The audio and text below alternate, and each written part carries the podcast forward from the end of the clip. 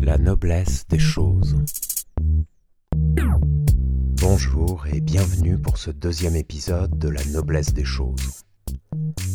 Nous continuons à mettre en avant l'enquête et à proposer à travers elle un cheminement autour d'une chose qui va dévoiler, à mesure que nous éliminerons le faux et conserverons le vrai, la pleine valeur de cette chose, sa noblesse. Pour ce deuxième épisode, nous laissons derrière nous un objet rabaissé, le coronavirus, pour nous concentrer sur un objet délaissé, presque invisible, mais dont nous saurons peut-être faire ressortir une noblesse insoupçonnée. Cet objet, c'est le mur qui se dresse entre le tireur d'un coup franc et le gardien de but, le mur du coup franc. C'est donc ce mur que nous sommes invités à scruter aujourd'hui, sous tous les angles, même les plus inhabituels, pour en dévoiler la nature profonde.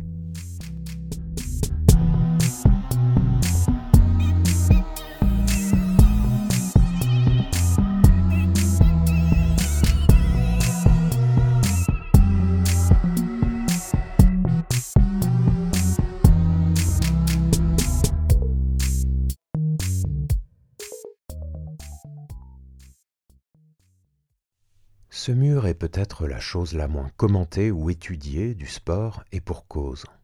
Elle renvoie certaines des plus grandes stars à ce qu'elles ont de plus banal. Comme n'importe qui d'autre sur la planète, comme un vulgaire mannequin ou une simple bûche, Messi, Ronaldo, Pelé ou Maradona sont composés de matière capable d'arrêter ou dévier un ballon.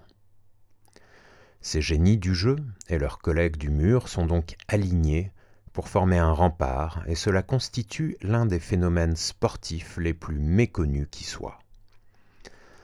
Parmi les millions de vidéos compilant les plus belles actions, les plus imaginatives, les plus surprenantes, mais aussi les plus maladroites ou même les plus violentes, on n'en trouve pas une, je dis bien pas une, qui regroupe les meilleurs murs de coups francs. Voici donc le mystère qu'il nous faudra percer aujourd'hui.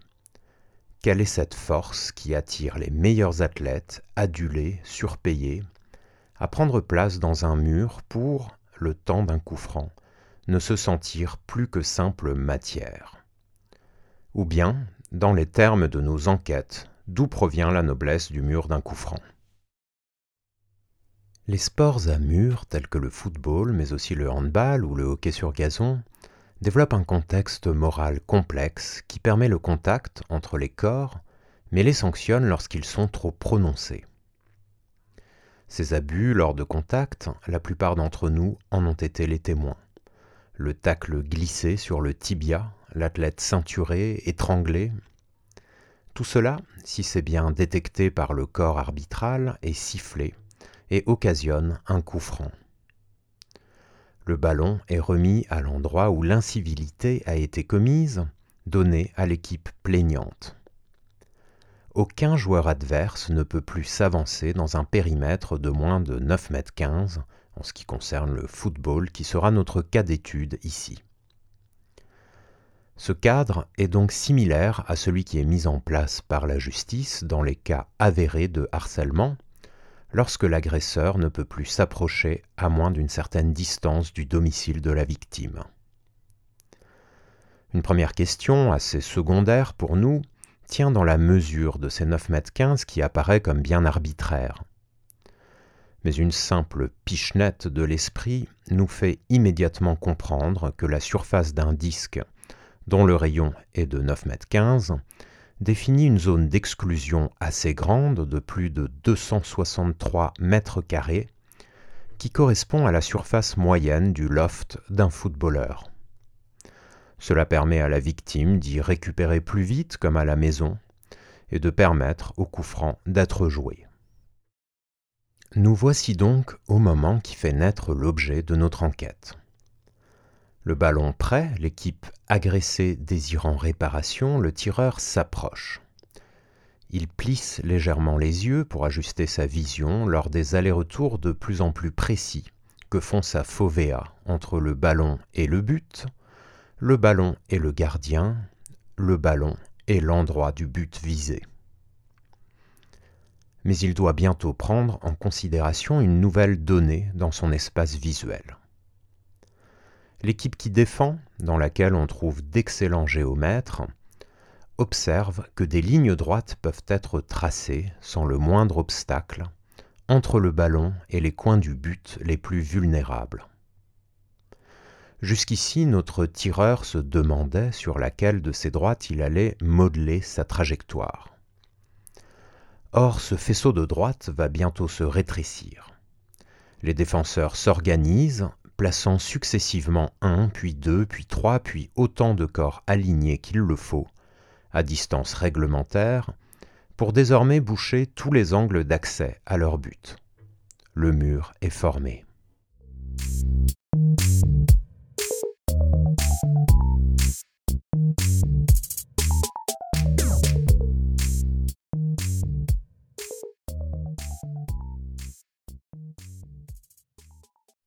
Voici donc le moment d'aborder la question de la noblesse du mur. C'est une noblesse que tout le monde peut sentir en son fort intérieur, mais si profondément enfouie que les raisons de cette noblesse nous sont inaccessibles. Une noblesse qui s'est comme perdue, effacée par celle des gestes sublimes des attaquants ou des parades exceptionnelles des gardiens. Mais une noblesse dont témoigne néanmoins la présence des plus grandes légendes dans des murs. Alors comment l'expliquer?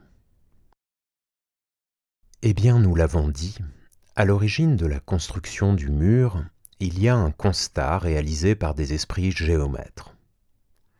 Ils détectent un faisceau de droites qui toutes partent du ballon et poursuivent vers certains points sensibles du but. Et ce sont ces droites auxquelles répond la construction d'un mur dont la fonction est de les intercepter. Nous nous plaçons ainsi, du point de vue de la physique, dans un cadre statique. Sur ce cliché instantané, cette image à l'arrêt du tireur de coup franc qui se concentre sur sa frappe imminente, les faiblesses que sont ces lignes joignant le ballon et le but vont stimuler la construction. Dans cette compréhension d'un ballon duquel émane une lumière que seuls les initiés perçoivent, mais qui doit néanmoins être interceptée, une première compréhension du mur peut être proposée pour tenter d'expliquer sa noblesse. Cette compréhension poursuit le raisonnement ainsi. Puisqu'il s'agit pour un mur encore à construire de déjouer toutes ces trajectoires rectilignes en s'y opposant, comme la main arrête un faisceau lumineux et trace ainsi sur l'écran les formes réjouissantes d'oiseaux, de loups et autres silhouettes, le mur s'appuierait dans sa conception sur la tradition des ombres chinoises. À lui de porter sur le but une ombre qui couvre au plus juste et avec un minimum de participants un maximum de surface. Le gardien se charge de la surface restante et devra couvrir d'éventuelles brèches qu'un mur mal ajusté aurait laissées ouvertes à la lumière. L'hypothèse de ce mur, construit sur l'héritage ancestral du théâtre d'ombre, possède quelques vertus. Elle rend compte, de manière satisfaisante, de la configuration géométrique que nous avons posée et de la science qu'il faut déployer pour couvrir le but, considéré comme un écran de projection. En outre, le théâtre d'ombre, cet art millénaire partagé par les civilisations indiennes, chinoises, iraniennes, ottomanes, khmères ou encore européennes, apporte son lot de chefs-d'œuvre, de personnages mémorables et de virtuosité technique. Il nous emmène dans un paysage onirique, aux silhouettes variées et bondissantes, qui justifie sa place au patrimoine mondial et communiquerait ainsi au mur sa noblesse. Ce modèle du mur en théâtre d'ombre n'est cependant pas dépourvu de défauts. Que l'on prenne l'analogie dans un sens ou dans l'autre, on rencontre des accros puisque le théâtre d'ombre, art accompli dans le domaine de la dynamique, est mis en regard d'une situation statique dans laquelle le mur, une fois construit, ne bouge plus et attend le résultat de son action Quel triste spectacle pour les enfants. Si la diversité des silhouettes, des costumes, des postures et des actions du théâtre d'ombre sont réduites à ça, quelques bons hommes alignés qui bouchent un angle, la principale action risque d'être celle de la fuite des spectateurs. Quant aux athlètes du mur, que penseraient-ils dans l'hypothèse d'un mur calqué sur le théâtre d'ombre, de leur rôle réduit à celui de simples marionnettes Sans écarter complètement l'hypothèse, ces imperfections du modèle du théâtre d'ombre rendent donc peu probable son utilisation à des fins d'anoblissement du mur du coup.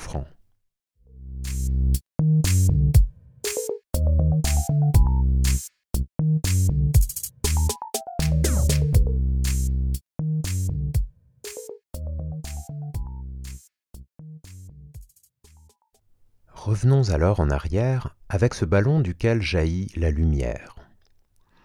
Et puisque notre précédente hypothèse a souffert d'une mauvaise reconnaissance de la nature statique de la situation, c'est sans doute dans un art statique et non dynamique comme le théâtre d'ombre que nous trouverons un meilleur modèle. Alors quel art? La peinture, la sculpture, c'est impossible car le mur pose un art plus fonctionnel, un art de l'interception de cette lumière invisible, de ces lignes de trajectoire entre le ballon et le but. Or si le mur est un édifice qui a une fonction, et qui plus est une fonction définie par son rapport à la lumière, alors comment ne pas chercher l'inspiration de nos bâtisseurs de murs chez les maîtres du gothique qui ont créé l'harmonie entre architecture et lumière. Peut-être est-ce dans la cathédrale que le mur du franc trouve son véritable modèle. Ces édifices religieux sont bien connus pour avoir servi non pas seulement de lieu de culte et de recueillement, mais aussi d'instruments astronomiques et de lieux d'expérimentation avec la lumière. Sans faire le tour de toutes les cathédrales, arrêtons-nous sur la cathédrale de Strasbourg, dont une spécificité pourrait bien répondre à nos préoccupations. C'est le phénomène de rayon vert, un rayon de soleil couleur émeraude qui pénètre dans l'édifice par un vitrail. À Strasbourg, ce phénomène ne se dessine qu'aux alentours des équinoxes, et c'est pour cela qu'il est resté peu connu jusque vers les années 1970 et 1980. Il mérite pourtant notre attention. Le rayon vert émane en effet d'un vitrail représentant Judas. Judas sans le S à la fin, c'est-à-dire non pas l'apôtre qui facilite l'arrestation du Christ, mais selon l'évangile de Luc, l'un des ancêtres du Christ. Le rayon lumineux est formé en passant par une pièce de verre teintée située au niveau du pied gauche de Judas. Ce personnage attire précisément l'attention du visiteur en pointant de sa main droite son pied gauche, duquel émane le rayon vert, tandis que lui-même regarde en hauteur en direction d'un médaillon circulaire qui symbolise probablement le soleil. Selon l'interprétation la plus vraisemblable, nous retrouvons alors un tireur de coups francs qui nous incite à regarder son pied, alors que lui seul visualise déjà la trajectoire à venir. Mais ce n'est pas tout. En suivant le rayon vert qui traverse une partie de la nef, on observe qu'il se projette sur la chair. Et cette chair, un délicat ouvrage gothique flamboyant, représente le Christ en croix. Il n'en faut pas davantage pour identifier une scène qui préfigure jusqu'au bout notre situation. Judas tireur face au Christ gardien, le gardien d'une équipe n'est-il d'ailleurs pas le seul sur le terrain dont on dit parfois qu'il est crucifié pour dire qu'il reste pantois devant le geste de l'attaquant? Incontestablement, les personnages qui entourent le Christ sur cette chair, ainsi que la position lointaine de Judas, indiquent que l'on aurait bien affaire à un coup franc et non à un penalty. Voilà donc une affaire fort bien engagée et qui a l'air de convenir aux deux parties. Un mur de coups francs sur le modèle de la cathédrale se trouve de fait anobli, tandis que de l'autre côté on constate que les bâtisseurs de cathédrales n'étaient pas insensibles à l'attention dramatique pouvant naître d'un coup franc dangereux. À partir de là, on pourrait enrichir la comparaison dans de multiples directions, aller chercher ailleurs, parmi les gargouilles ou les statues de repentants, des gestes similaires à ceux des spectateurs en tribune, mais cela n'a déjà plus beaucoup d'intérêt après une démonstration aussi puissante. Quel test pourrait bien mettre à mal notre hypothèse de mur cathédral Pourtant, la certitude est rarement bonne conseillère. Lorsque la valeur cardinale qui nous anime est la vérité, comme se l'est promis et vous l'a promis la noblesse des choses, la certitude est même mauvais signe. Elle indique davantage un contentement de soi, une jouissance à établir une construction savoureuse, mais qui nous occupe bientôt plus pour elle-même que pour ce qu'elle apporte en termes de vérité. Alors plutôt qu'ajouter de l'ornementation à notre modèle de mur cathédral, faisons acte d'humilité et interrogeons-nous pour voir si nous n'avons pas péché par excès de complaisance à l'égard de cette construction de l'esprit. Soufflons.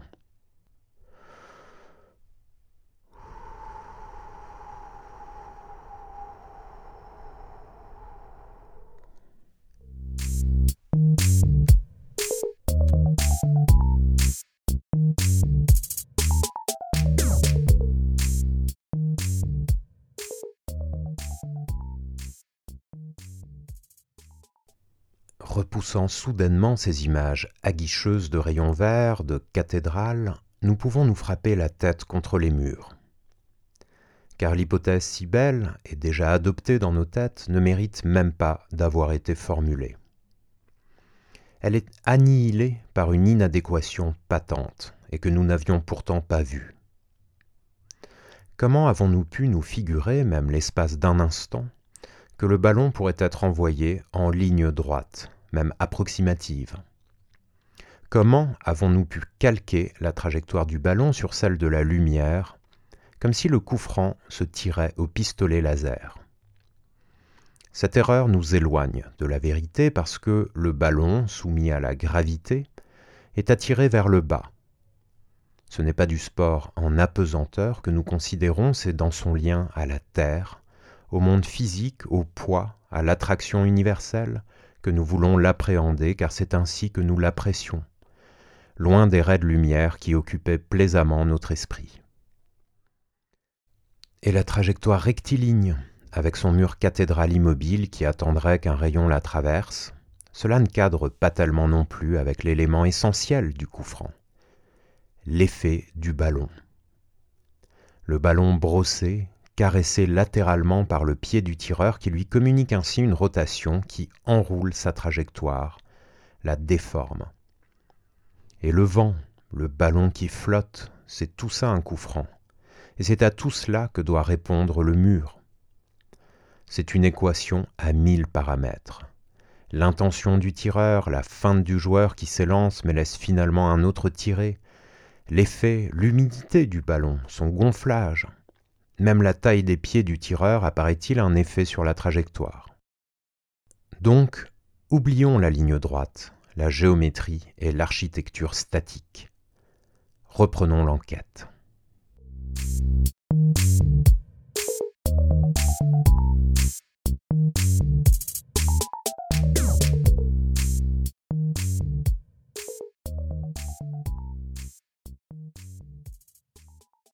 Qu'est-ce qu'un mur? Une entité aux abois devant toutes ces inconnues? Peut-être une forme de danse qui réagit à tous ces facteurs? Et pourtant non, un mur ça ne bouge pas, à l'exception de quelques murs expérimentaux qui sautent à l'unisson au moment de la frappe, mais ne parviennent ainsi qu'à créer de nouvelles brèches et à mettre l'équipe en danger. Pas plus ballet que théâtre, que sculpture, que peinture, qu'architecture, le mur semble échapper à toute caractérisation. Mais peut-être l'enquête tourne-t-elle en rond simplement parce que nous nous enfonçons dans l'approche spéculative. Si nous prétendons mener une enquête, cela doit aussi être sur la base de données, sur le terrain. Mais quelles données y a-t-il à aller chercher alors que le phénomène du mur est, on l'a dit, si mal documenté? Peut-être par un travail d'archives qui permettra d'exhumer l'indice qui nous manque cruellement.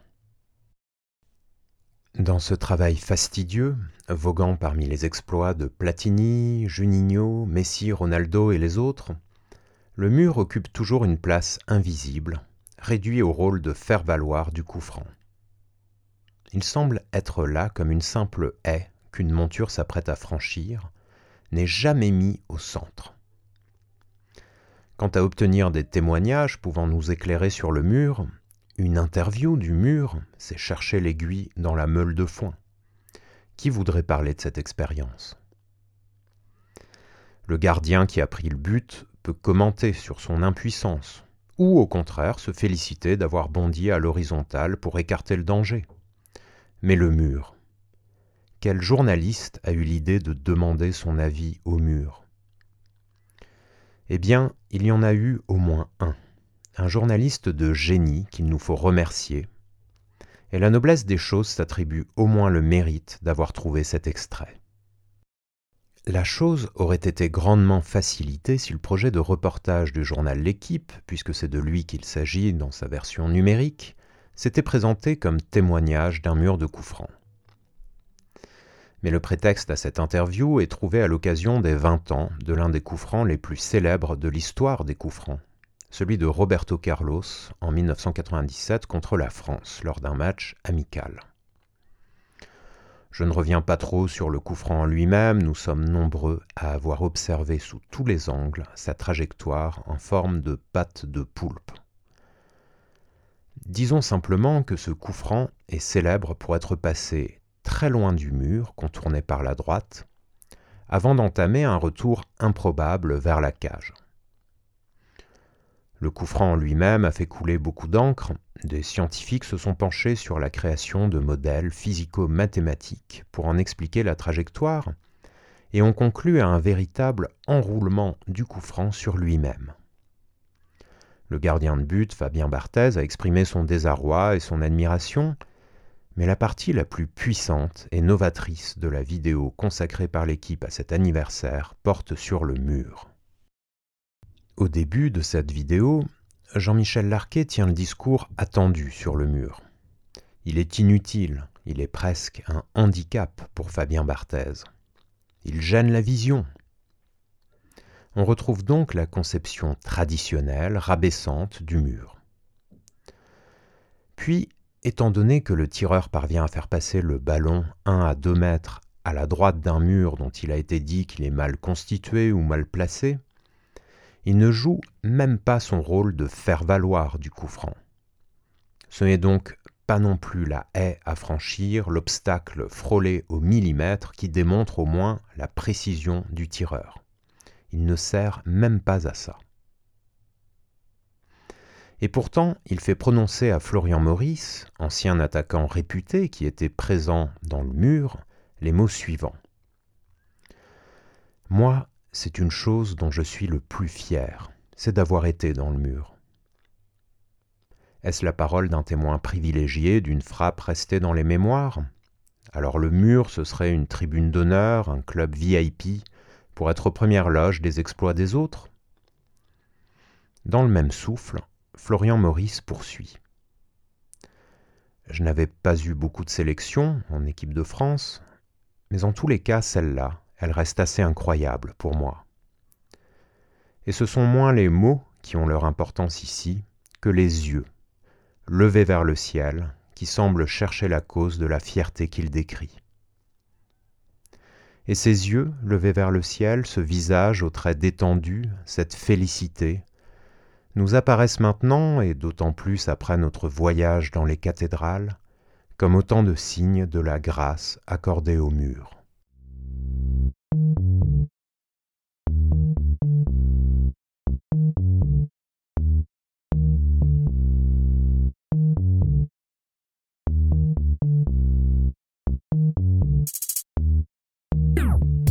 Que nous révèle Florian Maurice, par ses propos d'abord, par son attitude ensuite, Sa béatitude, ce n'est pas la jouissance d'être aux premières loges de l'événement de l'année.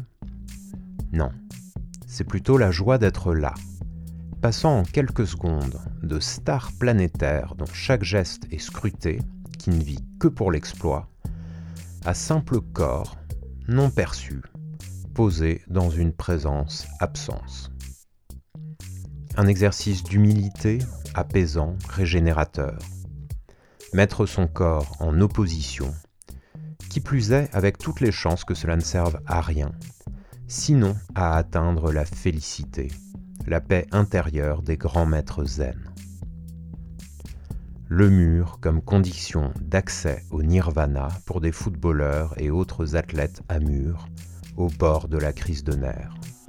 La voilà, la noblesse du mur.